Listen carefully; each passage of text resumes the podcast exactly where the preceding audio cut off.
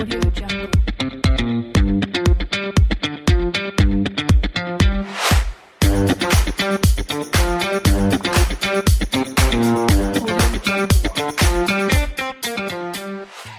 hola, ¿qué tal amigas y amigos del podcast Ventas B2B? Bienvenidas y bienvenidos a un nuevo episodio, a este podcast donde hablamos de negocios, de emprendimiento, de marketing y por supuesto de ventas, ventas business to business, de negocio a negocio, como hablamos los que estamos metidos en el mundo de los negocios. Y hoy tenemos un invitado.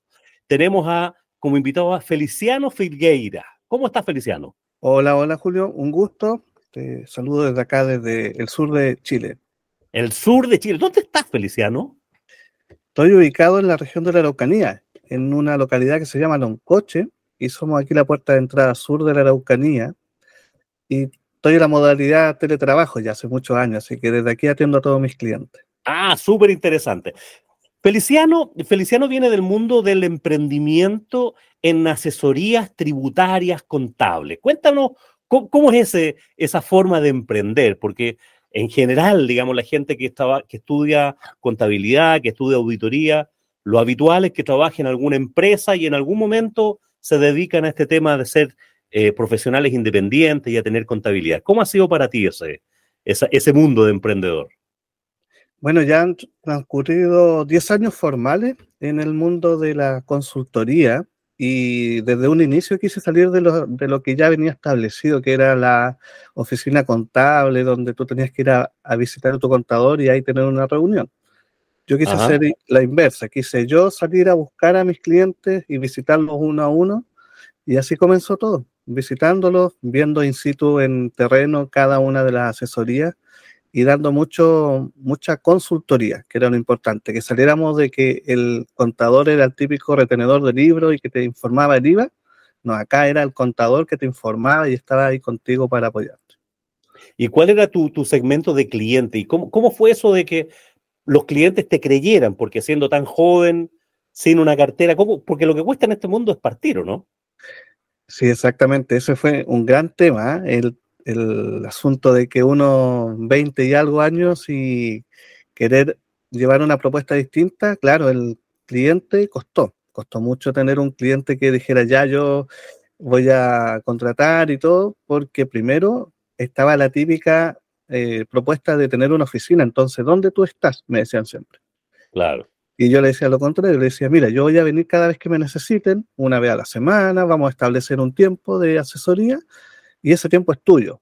Acá nadie va a interrumpir, no tienes que esperar que el contador tenga el tiempo para ti, sino que sabemos que de, por ejemplo, de 3 a 6, el contador va a estar acá. Y por lo tanto vamos a ganar ese tiempo y vamos a ver in situ. Pero claro, ahí estaba el tema también que uno era demasiado joven y eh, competía con un mercado que donde el contador senior era el que la llevaba.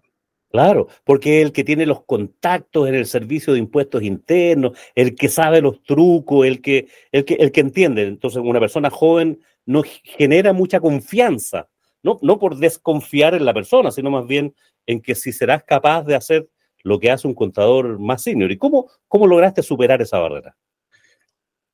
Eh, lo logré, mira, tomando el cliente, que fue una empresa en la ciudad de Temuco, y en base a ello le di mucho, mucho énfasis en la consultoría, logrando la confianza de mi, de mi cliente, y después fui creciendo simplemente en el boca a boca. Estamos hablando por ahí por el año 2000, 2010, entonces igual no estaban las redes sociales tan fuertes como están hoy en día, y eh, el boca a boca era lo que me traía más clientes. Y qué mejor que tu propio cliente te recomendara y, así podías tener ya un segundo tercer cliente. Lo que sí ahí se comete un error, ¿sí? ¿Ah? Porque uno, la ansiedad de tener clientes, recibes de todo. Sí, recibes todo tipo de clientes, recibes rebajas, eh, no valoras bien tu tiempo muchas veces. Y eso es un, un camino, claro, tienes vas creciendo, pero te das cuenta cuando ya llegas al minuto que no tienes la capacidad para atender a todos los clientes y que lo que ganas podría ganarlo mucho mejor atendiendo a uno o a dos, pero dándole calidad. Claro, lo que pasa es que probablemente si no hubieras recorrido ese camino, no, habrías tenido la posibilidad de tú seleccionarlo. Al principio, todos los que nos dedicamos a actividades de independientes, profesionales, todas las micros nos sirven, dicen por ahí.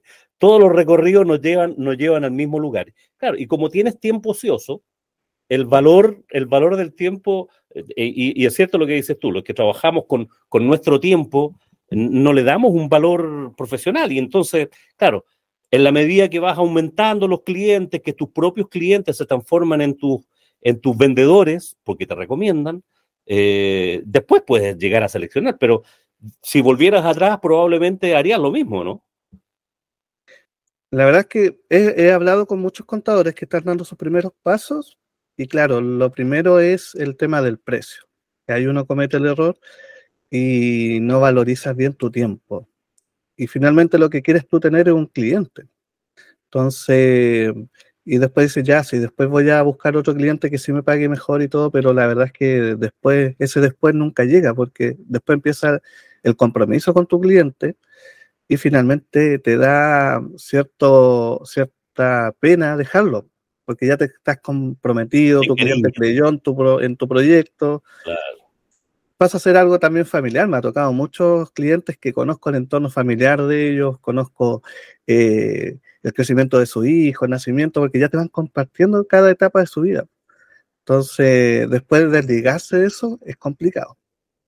Oye, y lo otro es que muchos clientes pequeños, ¿no es cierto? Microempresarios, gente que también está emprendiendo, están buscando a alguien que le resuelva sus problemas tributarios, no tener problemas con el servicio de impuestos internos, entonces no valoran o no ven que hay valor en esos otros conceptos que tú decías, más de asesorías, de acompañarlos en los negocios.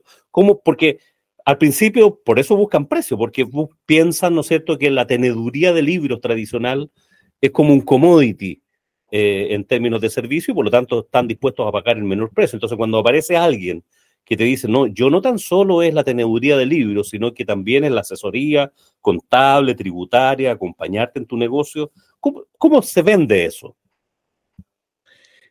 La verdad es que ahí va mucho la confianza que logras con tu cliente, porque no puedes tener una buena consultoría si no manejas toda la información. Y claro, veníamos con una tradición que el, que el cliente te entrega la información posterior a, o sea, la decisión ya la había tomado, el error ya estaba hecho. Entonces ahí, claro, comienza una política de que uno sea un contador preventivo, un asesor preventivo y que tenga la costumbre tu cliente de consultar antes de. Por ejemplo, la típica consulta es, eh, me quiero comprar un auto, ¿qué auto me recomienda? Entonces, eso, esa simple palabra, puede cambiar el impacto de tus impuestos, porque comprar un auto cuatro puertas versus comprar una camioneta, la camioneta la podemos ingresar a la contabilidad, pero un auto no, porque es un auto, es un gasto rechazado que te obliga incluso a pagar un 40% de, de ese gasto. Entonces, es un impacto gigante. Y ahí, ese fue uno de los primeros temas, porque comenzábamos, ah, pero ¿cómo va a ser eso? Si yo me quiero comprar un auto, igual me sirve para la empresa. Sí, pero por años tenemos esa ley que nos dice cuáles son los vehículos que podemos comprar. Y eso se desconocía mucho. Otro tema que se desconocía mucho son terminologías. Por ejemplo, no sé si tú te acuerdas, Julio, cuando antes hablaban de, del impuesto de renta y decían, me devolvieron el IVA. Claro. No sé si tú tenías esa tradición, pero yo escuchaba mucho acá en el sur que decían, me devolvió el IVA el contador, me devolvió el IVA e impuesto interno. Y, y son terminologías que, claro, uno dice, Sí, hubo devolución, pero no es el IVA, es el PPM excedente que pagaste y eso es lo que te están devolviendo. Entonces, claro, ahí también había un, tema de que el, mejor contador era el que te devolvía más IVA. Claro. Y el, contador más o menos era porque, ah, no se la jugó mucho. Entonces, ahí habían, habían como esas típicas historias, podríamos decir, tradiciones que, que como medían al contador y era de esa la manera, ah, mi contador no me entregó devolución, así que me voy a cambiar de contador. Es, un mal contador porque no me devuelven. Para nuestros amigos que no, que no conocen el sistema tributario chileno, acá hay un pago provisional mensual, el PPM, que es un anticipo para el impuesto. Entonces, cuando se hace la declaración anual del impuesto a la renta, se hace un balance entre lo que la persona pagó anticipadamente y cuánto tiene que pagar de impuesto. Entonces, esa diferencia o salgo a pagar o, me devuelven. Entonces a eso es lo que se está refiriendo Feliciano. Oye, oye, oye Feliciano, ¿y, mm, ¿y cómo te ha ido? ¿Cómo ha sido eh, eh, estar en, una región de Chile eh, como es la, región de la Araucanía, a, ¿a cuánto estamos? Como a 800 kilómetros de Santiago, ¿no? Correcto. Ah, más, o menos. Y, y, Loncoche, que es un pueblo aún más eh, aislado todavía, solamente tienes internet y veía en tu, en tu presentación en LinkedIn que tienes clientes de un montón de lados. ¿Cómo, cómo es eso? Mira, esta propuesta, como te decía, la traía de años y después surgió este tema de la pandemia, que a todos nos cambió la vida. Así es. Y, a mí me cambió la vida, la verdad es que en ese entonces, eh, para bien, porque yo venía preparado con esto de las videollamadas, con las videoasesorías, y para muchos fue incorporar este servicio. Entonces, estaba ese boom. Después nació el tema, como en Chile ocurrió que dieron muchos bonos, muchos quisieron emprender entonces en importación, en distintos temas. Entonces yo sí me especializaba mucho en importación en ese entonces y logré una gran cartera, aumenté mucho en esa época, tanto que tuve que contratar eh, personal y además tener un socio, que contraté a mi mejor amigo en ese entonces, le ven a trabajar conmigo, apóyame en este proyecto y ahí encantado tuvimos todo ese, ese periodo. Pero como te digo, todo va en base a que el tiempo digamos, en esto, el tiempo me dio la razón de que yo persistí con esta idea remota, personalizada, hasta que llegó la pandemia y todos se fueron al teletrabajo y todos querían estas asesorías virtuales. Pero antes estaba, oye, una asesoría virtual versus yo poder ir al contador a su oficina, seguían prefiriendo ir al contador a su oficina. Entonces, yo salí de esa temática. Y gracias a Dios, bueno, ahí estuve preparado cuando el tema fue complejo. Claro, generaste una ventaja competitiva, pero después fue imitada por las circunstancias. Oye, ¿y ese crecimiento grande que tuviste, lo mantienes todavía? ¿Te quedaste arriba grande? ¿O, pasó algo que, ¿Qué pasó con tu negocio, con tu oficina? Mira, tuve que hacer una reestructuración. Bueno, todo esto igual me enfermé entonces en ese entonces porque ya estábamos locos. O sea, todo el personal estaba con mucho, mucho trabajo y eso llevó a que tuve por ahí un colapso. Y ah, ese colapso me, llegó a, repensar mi proyecto. Es decir, tengo una cartera enorme, pero la verdad es que no me sentía cómodo. yo eh, sentía que tenía que entregar más a mis clientes, pero como había abarcado mucho, no le daba esa atención al cliente específico. Y ahí fue cuando dije, ya, voy a, voy a bajar mi cartera de clientes. De hecho, ya dejé de tener la sociedad eh, nos fuimos en muy buenos términos con mi mejor amigo. Le di prioridad a la amistad en ese entonces igual porque nos estábamos enfermando. Es muy distinto tener una amistad dentro como un socio y que la amistad siga perdurando es complejo, porque ocurre mucho que ahí, para no dañar la amistad, uno de los dos no dice las cosas como uno quisiera.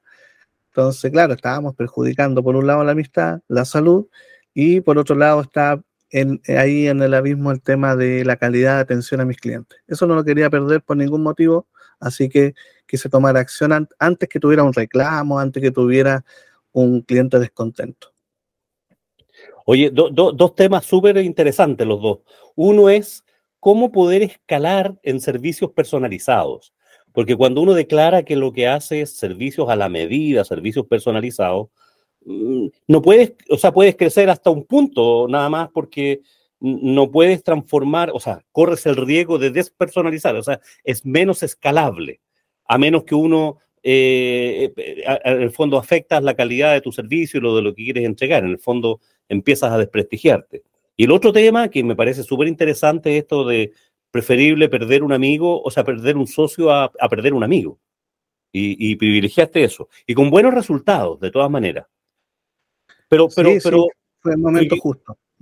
Perfecto. Oye, Feliciano, porque esta decisión también de achicarse en cantidad de clientes, ¿cómo repercutió eso desde el punto de vista de tus ingresos? ¿Lograste estabilizar los ingresos con menos clientes, pero cobrándoles más caro? ¿O te quedaste con, con los mejores clientes, por decirlo así? ¿Cómo, cómo, hicieron esa separación con tu socio? La verdad es que ahí eh, yo fui dejando al cliente que sí quería trabajar conmigo el que aceptaba mi propuesta, porque mi propuesta es, integral, ¿no? Como te decía, no es tan solo determinar el IVA. Y hay muchos en el mercado que sí te determinan el IVA y te cobran muy barato. Entonces, lo que yo proponía era un poco, un, paso más allá, yo siempre propongo que mi cliente lo quiero capacitar con lo básico, o sea, que entienda qué es lo que es el IVA, que entienda qué es lo que es un PPM, qué es lo que está pagando en su declaración de impuestos y que sepa leer un balance. O sea, cuando vas al banco y te dice, tráigame su balance para ver si le entrego un crédito, que de inmediato sea él o ella quien defenda sus números que conozca qué es lo que está diciendo el balance, que, es, que no sea tan solo, ah, voy a llevarlo esto al, ejecutivo y el ejecutivo verá si me da el crédito. Entonces, todas esas cositas son las que yo voy fortaleciendo. Y ahí había mucho que hacer porque muchos clientes no querían capacitarse. En, decían, para eso tengo un contador, entonces ¿para qué voy a aprender de contabilidad? Pero lo que yo le entrego es fortalecer su negocio, que la información que tiene te ayude a tomar decisiones, que es algo súper importante hoy en día. Yo creo que ahí está el concepto clave de un emprendedor de hoy con el de ayer. El de ayer pagaba impuestos y desconocía muchas cosas, pero el de hoy tiene que saber qué es lo que tiene de resultado en su negocio para que le tome decisiones, porque estamos en un contexto de mundo muy cambiante. Entonces, tienes que tomar acción, tienes que tomar decisiones constantemente y en eso tienes que tener a alguien que te proporcione la información a tiempo. Así es. Oye, oye Feliciano, ¿tienes, ¿tienes clientes de fuera de Chile también o no actualmente? Sí, tengo, tengo clientes fuera de Chile. De hecho, ahí tengo un desafío. Siempre digo, quiero, quiero aprender un poco más de la contabilidad hacia afuera porque vemos que ya está el mundo todo globalizado. Entonces, ahí he estado aprendiendo con amigos de Perú que me enseñan los impuestos de Perú, con Argentina, gracias a Dios igual tengo eh, amigos con los que estudio eh, en un mastermind y ellos ya son contactos fuera del país que me ayudan y me llevan, me, nutren de conceptos de lo que está ocurriendo en su país. Y eso es súper importante igual. Pero, pero, por ejemplo, en, el caso de, de, Argentina o de Perú que estabas hablando, y vi en que en algún momento también hasta de China habías tenido clientes, eh, ¿Cuál es el servicio que tú le ofreces a ellos? Porque no es llevar la contabilidad en China, digamos, no es llevar la contabilidad o pagar los impuestos en Perú, sino más bien acá, me imagino, que tiene que ver con sus inversiones acá, sus emprendimientos acá, sus sucursales acá en Chile. ¿Algo así o no? Sí, mira, la clave ahí es la confianza.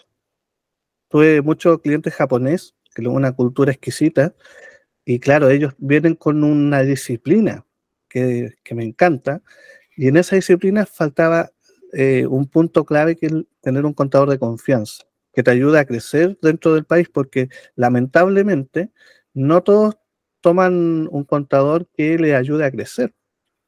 Entonces, si te vas por precio, lamentablemente ahí vas a tener siempre un punto, un punto de inflexión importante. Y lo que yo hacía era principalmente la confianza con ellos, que ellos sintieran acogidos en Chile, que no sintieran ese temor de que todos lo desconocen, sino que, que ya tuvieran alguien de que les pueda explicar con pera y, manzana, aunque me pregunten 100 veces lo mismo, las 100 veces van a tener una respuesta donde van a tener que, eh, para que entiendan. O sea, aquí eso es la clave. Uno como consultor, no, uno cree que está entregando el conocimiento eh, y que la otra persona lo entiende, pero no siempre es así. Entonces, ¿Y qué es lo que existe? El temor de tu cliente de, de nuevo generar la misma pregunta, porque, claro, uno, como dicen por ahí, no hay preguntas tontas, pero no todos tienen la paciencia de entregar una respuesta o de buscar la manera de, de situar esa respuesta en torno a la cultura de cada uno, que eso es lo que yo hago. O sea, te felicito, súper bueno, pero a ver, una, el, el, conocerte, el tener una relación va con el tiempo, digamos, pero partir, porque yo conozco un montón de empresas, ¿no sé, las Big Four eh, o empresas estudios de abogados que se dedican a asesorar inversionistas internacionales que llegan a Chile y les cuidan sus inversiones, les manejan hasta la cuenta corriente bancaria, y, pero son empresas que tienen un prestigio, una marca internacional y llegan muchos de ellos referidos por, el, por los socios que ellos tienen, no sé, la empresa japonesa que está allá en, en, Japón, que tiene su casa matriz, tendrá como firma de auditoría, no sé, a Pricewaterhouse, por, no, no sé cuál, digamos entonces llegan acá a Chile a Pricewaterhouse. ¿Cómo llegan a Feliciano Filgueiro? O sea, ¿cómo llegan a contactarse contigo? Porque después la confianza te, la compro, digamos, me, parece bien, pero ¿cómo llegan a encontrarse con una persona que les ofrece asesoría contable y tributaria que está ubicado en Loncoche, en la Araucanía? Mira, siempre me he preguntado eso, ¿ah? pero siempre me han llegado del boca a boca. Mira. O hay, un abogado por ahí que le hizo la escritura a algún extranjero y, ese abogado después me deriva cierto tema. Eh, también lo hacemos mucho, que trabajo como partner con muchos abogados igual, y con gente de otra área también muy destacada. De hecho, otros contadores incluso. Tengo un grupo de contadores que nos comunicamos todos los días y, y con ellos intercambiamos eh, conocimientos, nos apoyamos y creo que ahí está la clave de todo, porque eh, hoy en día el tema de las alianzas es lo que te puede fortalecer mucho tu negocio, más allá de lo que sea un marketing y todo lo demás. Súper, súper, súper buen dato, Feliciano. El, cuadrante número 8 del, del, modelo de Canvas, donde habla de la red de partners, ¿no es cierto? Y claro, la, aquellos profesionales que andamos más o menos solos, Oye, si tenemos que tener estas redes con abogados, con colegas, con competidores, o sea, todo ese mundo se va nutriendo, por lo tanto, para todos aquellos que están en el, en, el tema de emprendimiento como independiente, como profesionales independientes, en este caso estamos hablando de contadores, auditores, de temas tributarios, temas contables, pero eso sirve para diseñadores, desarrolladores web, en fin, para cualquier profesional que quiera hacer su oficina independiente tiene que tener una buena red de contactos, porque esas alianzas y muchas alianzas estratégicas, donde tú derivas hacia otros y otros te derivan a ti, porque esta cosa tiene que ser win-win, no, no tan solo esperar a que te deriven, sino que tú también en algún momento hacer, hacer el pase, porque si no, no, no, tiene mucha, mucha gracia, digamos. Y el otro punto es hacerlo bien, que, tus propios clientes y, y tus amigos de tus redes te, te recomienden, porque uso la palabra amigos porque de tanto trabajar juntos, finalmente uno empieza a generar esos lazos, ¿no es cierto?, de que van más allá del tema profesional. Así que súper, súper bueno, Feliciano. Oye, ¿y, en qué estás pensando hacia futuro? Hasta hoy día, ¿estás, ¿estás contento? ¿Estás consolidado? ¿Estás creciendo? ¿Piensas expandirte? ¿Piensas quedarte con, con ese modelo de negocio? ¿En qué estás?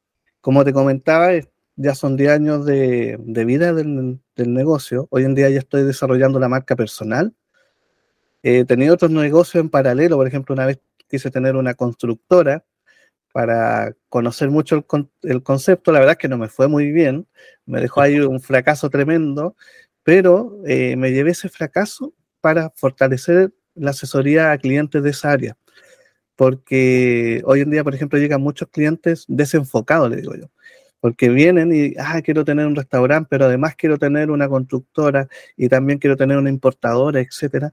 Entonces yo digo, ya, pero mira, partamos por uno. ¿Por cuál quieres comenzar? Y no les cuento directamente que yo estuve desenfocado igual, porque uno pasa por esa etapa, donde tú quieres hacerlas todas y la energía tú crees que puedes trabajar las 24 horas del día, que es como los 20 y algo, yo creo hasta los 30, y, y ahí después te das cuenta que no, que el foco es súper importante, que tienes que dedicar tiempo a tu negocio, porque ahí es donde está la calidad. Te, desenfocas fácilmente porque las oportunidades llegan. ¿ah? Increíble como al emprendedor le llegan esas tentaciones de, fuera de que, oye, hagamos un negocio, hagamos una sociedad. Y uno dice, ya, hagámoslo así, total, si estoy trabajando acá, también puedo estar trabajando allá. Pero no, la verdad es que el foco es súper importante. Y ahí es una de las cosas que yo dejo como, como ejemplo. Lo otro, bueno, el fracaso, como digo, me llevó mucho, muchas cosas positivas en el ámbito de fortalecer la asesoría a mis clientes. Y hoy en día estoy en una etapa de reestructuración, siempre uno está en reestructuración constante, creo yo, y en eso estoy potenciando mi marca personal, dejando un poquito el área comercial que era Novo Gestión en mi empresa, para que nadie la quiera buscar, y ya Feliciano Filigueira es quien te entrega asesoría a pymes y a emprendedores. He desarrollado muy fuerte el tema de redes sociales. Mm, estoy en pañales si lo comparamos con los demás porque no me creo influencer ni nadie, pero sí, sí creo que es impactante. O sea, las redes sociales de hecho nos llevó a nosotros dos a conocernos. Entonces, hay que desarrollar las redes sociales porque uno no sabe el día de mañana dónde puedes llegar tu negocio, pero ya teniendo un gran número de seguidores en tu red social, te puede ser clave para lo que se te ocurra el día de mañana. Entonces, desarrollar ese punto. Buen punto. Hay un, par, un paréntesis y un par de cosas, porque en el mundo B2B, más que tener cientos de miles de seguidores, lo importante es tener seguidores buenos. o sea, gente, contactos que sean que sean nutritivos, que te sirvan para tu red, a diferencia del mundo B2C, ¿no es cierto?, donde la gente habla de, de cientos, de miles de contactos, en el mundo B2B mm, basta, o sea, obviamente siempre es bueno tener más que menos, pero no, no hay que urgirse para, estoy hablando para toda la gente que nos está escuchando, ¿no es cierto? Y el tema del enfoque que tú decías, oye, es súper importante. Hace dos, dos o tres episodios atrás hice uno de los, los todólogos desenfocados. O sea, gente que se la sabe todo y que está en todo y que se siente capaz de todo, finalmente, por alguna parte vas a tener problemas. Ahora, hay emprendedores, ¿no es cierto? Estos, estos grandes magnates del mundo que tienen, no sé, 400 empresas, miles de empresas. ¿Cómo lo hacen? Claro, ya están en un rol más de inversionista. No son emprendedores. Los, los emprendedores somos capaces de hacer una, dos, tres empresas. Y después ya tomamos un rol de más, más de observador, más de inversionista, más, de más directivo. Pero de gestor de negocio no puedes estar en más de, no sé, dos o tres a lo más y, con, con, suerte, digamos. Y si se parece mucho, puedes estar. estoy hablando de meterse en la gestión. Eh, porque después puedes participar en un montón de sociedades, pero tienes un rol más bien directivo, más bien de, inversionista, más, más de control. Así que eso es interesante. Ahora, ¿cómo llegar a eso? Eh, bueno, hay que, hay que saber invertir, ¿no es cierto? Hay que saber crecer, hay que saber desarrollarse.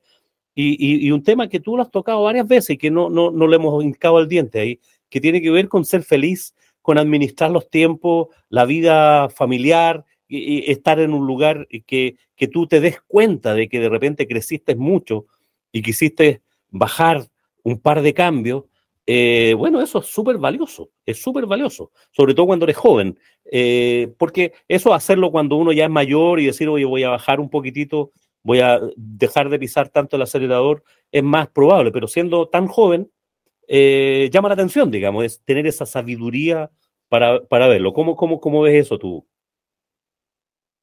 Eh, no, es, clave, es clave. Eh, a mí me pasa mucho que cuando asesoro a clientes de 20 a 30 años, están, pero yo siempre me veo reflejado incluso, porque me cuentan que están haciendo un negocio, dos negocios, tres negocios, y, y claro, ahí uno ve y, se, y trae recuerdo de cómo uno antes gastaba ese tiempo. Y hoy en día, ya es distinto porque uno hoy en día cobra, tiene un precio y ese precio ya tú sabes que eso es lo que tú vales. Y, no, no, necesitas de que tengas que ganarte o no cliente, ojalá te lo ganes siempre, pero ya eh, tú sabes que si el cliente va a trabajar contigo, tú le vas a entregar un buen servicio, porque es lo que le estás cobrando.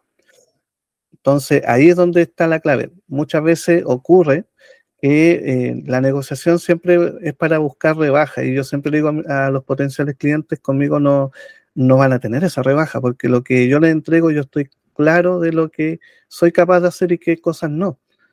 Incluso he tenido clientes que no ocupan todos los servicios y yo digo, ¿sabes que estás perdiendo dinero? Porque puedes pagar otro contador que te permita que te tenga esto lo básico pero si lo demás no lo estás ocupando, lo, todo lo demás que yo te entrego, eh, estás perdiendo dinero simplemente.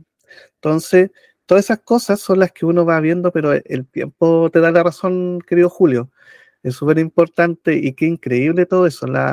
El emprendimiento tiene que ir madurando. Va pasando por el Valle de la Muerte y todo eso. Y en, en todo ese proceso va teniendo una maduración que si tú lo ves hacia atrás, han pasado muchas cosas en el camino y uno sigue de pie, sigue luchando y, sigue con ideas, que eso es lo importante. No sé si te pasa que cuando, yo hace muy poquito salí una caminata al Parque Nacional Huerquehue y estaba ahí y veía ya un negocio. Oye, pero ¿por qué no hacemos esto y esto? Entonces, siempre está uno, cuando es un emprendedor, está creando ideas. No sé si cuéntame si a ti te pasa aquello. Sí, no, a cada rato, y, sin duda, yo la noche me despierto y digo, y se me ocurren cosas, y de hecho, hoy día tengo un montón de proyectos y voy a parto con novedades el próximo mes, y en fin, o sea, siempre en ese proceso, y tiene que ver con una actitud de vida, digamos, y, algo que tú dijiste delante, que el hecho cuando, cuando uno está en el mundo independiente, en el mundo de emprendedor, el conversar con tanta gente, con esta red de contactos, aparecen posibilidades. en realidad uno las está buscando, aunque uno no, no pareciera que no, pero es distinto. Una persona que trabaja en una empresa y, con todo respeto y que es empleado, no está pensando, no se le ocurren cosas, no le aparecen oportunidades. En cambio, a los que estamos en este mundo, quizás el hecho de conversar con tanta gente distinta, el, conectar ciertas cosas que están, que viste en un cliente y después las ves en otro, cosas que se repiten, hay cosas que son diferentes y, y vas juntando ideas y vas juntando conversaciones. Y eso es súper potente. Oye, Feliciano, yo te, yo te felicito porque siento que, es bueno destacar y por eso quise invitarte, aunque nos, nos conocemos solamente por las redes sociales, por contactos en LinkedIn. Eh, veo que estás en actividades académicas, estás apoyando emprendedores y nos parecemos bastante en eso. He visto tu desarrollo en redes sociales, he visto algunas publicaciones que haces en LinkedIn y felicitaciones por eso. Encuentro que hacer eso, a ver, el mundo de los contadores, el mundo de los tributaristas, pareciera, desde los que no están ahí, que es una cuestión súper árida, súper técnica, con poco, poco sexy. Sin embargo, han logrado transformar ahí y todo un tema de asesoría, de generar el interés. Así que felicitaciones, felicitaciones por eso. Así que encantado. Eh, gracias, gracias Julio. Sí, tienes mucha razón. ¿eh? Muchos me dicen, pero si la contabilidad es tan aburrida, ¿cómo tú vives tanta pasión por la contabilidad? Y, eso es porque ya uno lleva años y, te das cuenta que con la contabilidad tú puedes hacer mil cosas. Mil cosas. Porque la contabilidad es planificación, es saber tu costo del producto, o sea, te va a la segura con muchos temas. Y, ahí es donde muchas veces falla. Mira, cositas muy pequeñas. Cuando crean su empresa, yo siempre le digo al cliente, planifiquen. Hágame una planificación de unos tres años.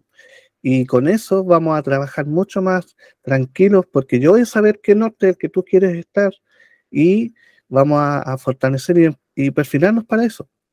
Porque muchas veces uno quiere crear la empresa porque tu vecino hace bien, vende ese producto y le va bien y tú quieres replicarlo, pero aquí hay mucho de lo que tú le entregas como propuesta personal. Puede haber cientos de panaderías, pero la panadería, ¿por qué la gente llega a ti? Es porque tú le entregas un cariño extra o le entregas la atención que quizás los demás no le están entregando. Entonces, aquí da lo mismo con que todos seamos del mismo rubro. Como bien tú dices, pueden haber partner abogados, contadores, y yo me junto con muchos contadores y conversamos sobre ciertos temas abiertamente y, sabemos que cada uno tiene su estilo de asesorar, su estilo de tener sus clientes. Yo tengo muchos, por ejemplo, por ahí un saludo a un contador que es de rock, de, del onda rock y anda todo, todo el tema del rock. Claro, él tiene su segmento muy, muy enfatizado y eso también le da un plus adicional. Yo en este caso estoy buscando el emprendedor que está en pañales, que no sabe qué hacer, y uno le está dando el fortalecimiento, le está dando directrices para que enfoquemos, para que vayamos a ser el objetivo y que no estemos por aquí, por allá y no estemos llenando de cosas en, en, impuestos internos. Evitar las multas es clave. Entonces, todos esos pequeños detalles son claves para que el emprendedor no falle tan temprano. Recuerda tú que hay un 80% de las empresas que no superan el primer año es increíble y esa no es tan solo en Chile, ocurre a nivel eh, latinoamericano, a nivel mundial. No pasa en el Valle de la Muerte. Exacto, y, cuando dicen la respuesta, la respuesta es que no tuvo una buena contabilidad, o sea, aquí tu contador va a ser clave en, tus primeros años y siempre, pero sobre todo en el proceso inicial. Por eso no pierdan el tiempo de estar tratando de hacer las cosas ustedes, sino que tengan un ratito, conversen con su contador. Siempre va a haber un contador que les va a poder tender una mano y, ayudar. Entonces, traten de tener esa asesoría siempre, porque es clave. Sí, y, no cometan el error, aprovecho, me, me, subo en tus consejos, no cometan el error de tratar de hacerlo todo con usted. O sea, hacer una factura es sencillo hoy día. Hacer, eh, enviar una propuesta, pagar impuestos, puede ser súper sencillo. Pero no te quedes con eso. La contabilidad, el tema tributario es muchísimo más amplio que eso.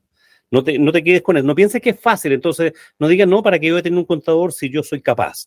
Si, si, aunque seas incluso contador de profesión, sugerencia, no lo hagas. Enfócate en tu negocio.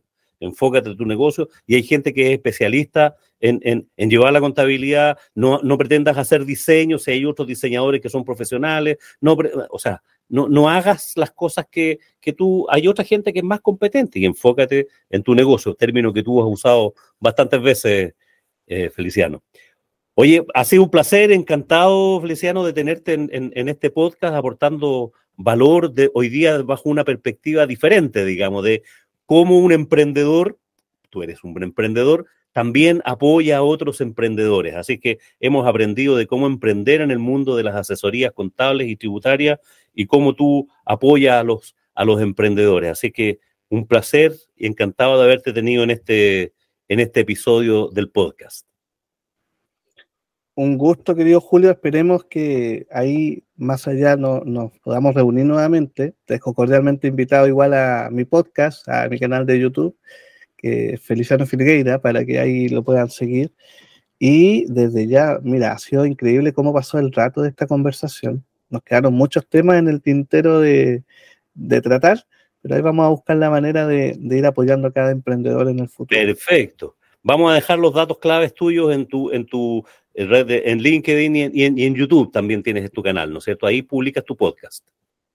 Sí, correcto. Eh, está por ahí todo el, material. La verdad es que no, estoy de a poquito porque en eso lo, lo, hago yo, pero esto es algo que me entretiene, es como mi hobby, así que ahí voy apoyándolo y, y trabajando día a día. Le vamos a dar una mirada. Un abrazo a la distancia, querido Julio. Encantado, Feliciano, que estés muy bien. Y para todos nuestros auditores, un, muy agradecidos por estar del otro lado. Espero que una vez más haberles aportado contenido de valor, en este caso con, con nuestro invitado Feliciano Filgueira. Y como siempre, esperando que tengas un buen día y por supuesto, que tengas muy buenas ventas.